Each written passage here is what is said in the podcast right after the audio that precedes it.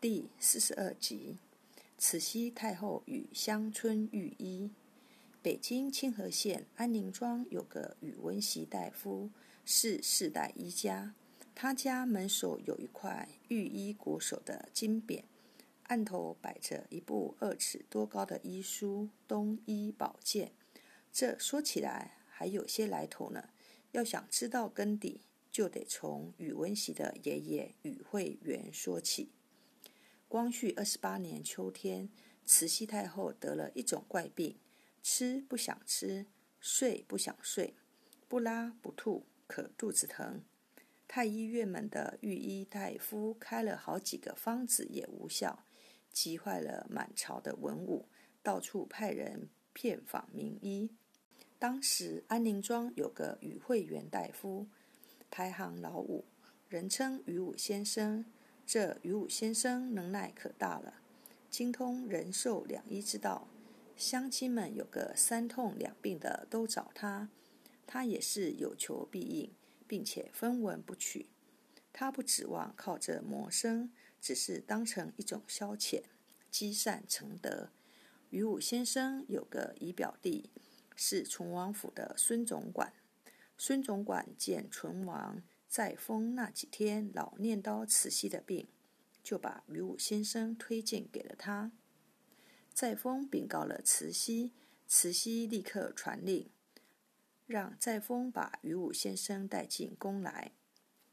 于武先生上了宫中派来的轿子，进了西华门，穿堂过院，来到内宫。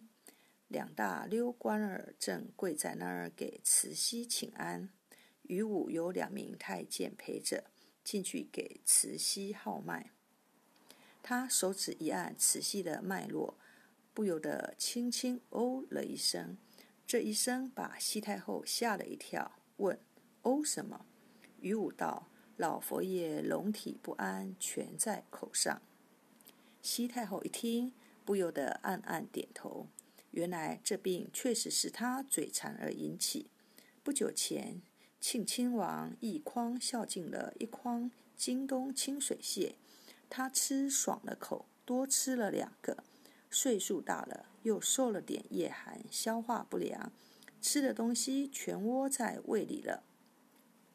于武先生提起笔来开方，用的药方再简单也没有了：牛黄半分，巴豆半粒，焦麦芽三两，胡小米一两，朱砂半分。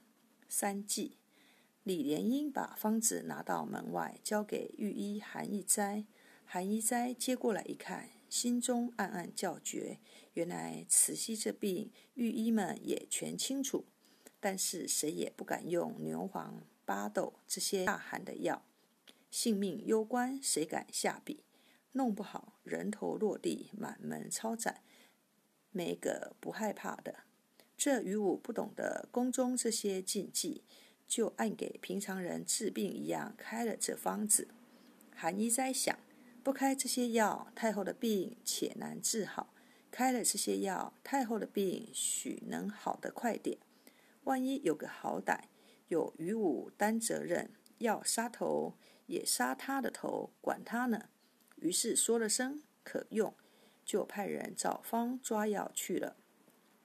不一会儿功夫，药熬上来了，一剂药下去，立刻见效。一个时辰后，慈禧便传进筒，两剂吃完，肚子便不再疼痛。三剂过后，西太后就觉得肚子有点饿了，叫李莲英传膳。又过一天，西太后便能下床临朝议事了。西太后的病好了，派人把于武叫到跟前，问他。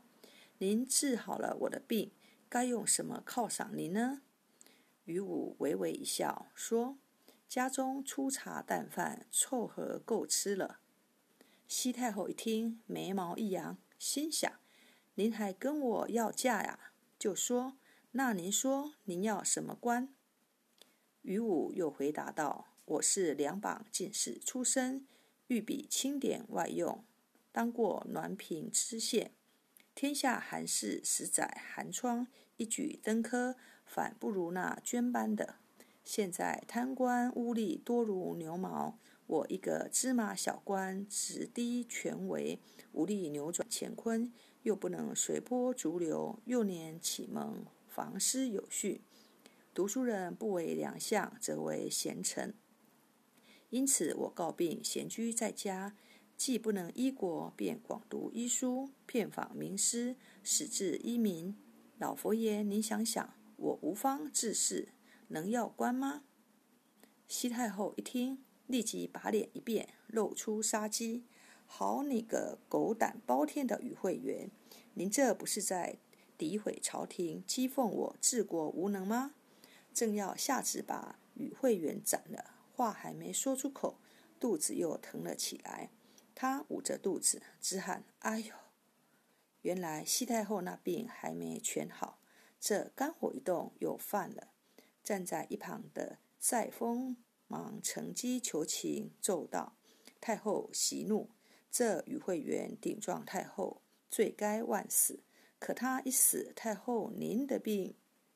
这时西太后也醒过了神了，就做了顺水人情，说。我也没说杀他呀，我是说想不到他这个人还真有点儿倔脾气。又转脸对于会员说：“好吧，您一不求财，二不求官，那我就替您扬扬名吧。”慈禧病好后，提笔给于武写了“御医国手”四个字，送内务府制成金匾，还从太医院里挑了一套东医宝剑送给他。就这样，乡村御医的名字就在清河一带传开了。故事说完了，感谢您的收听，我们下次见。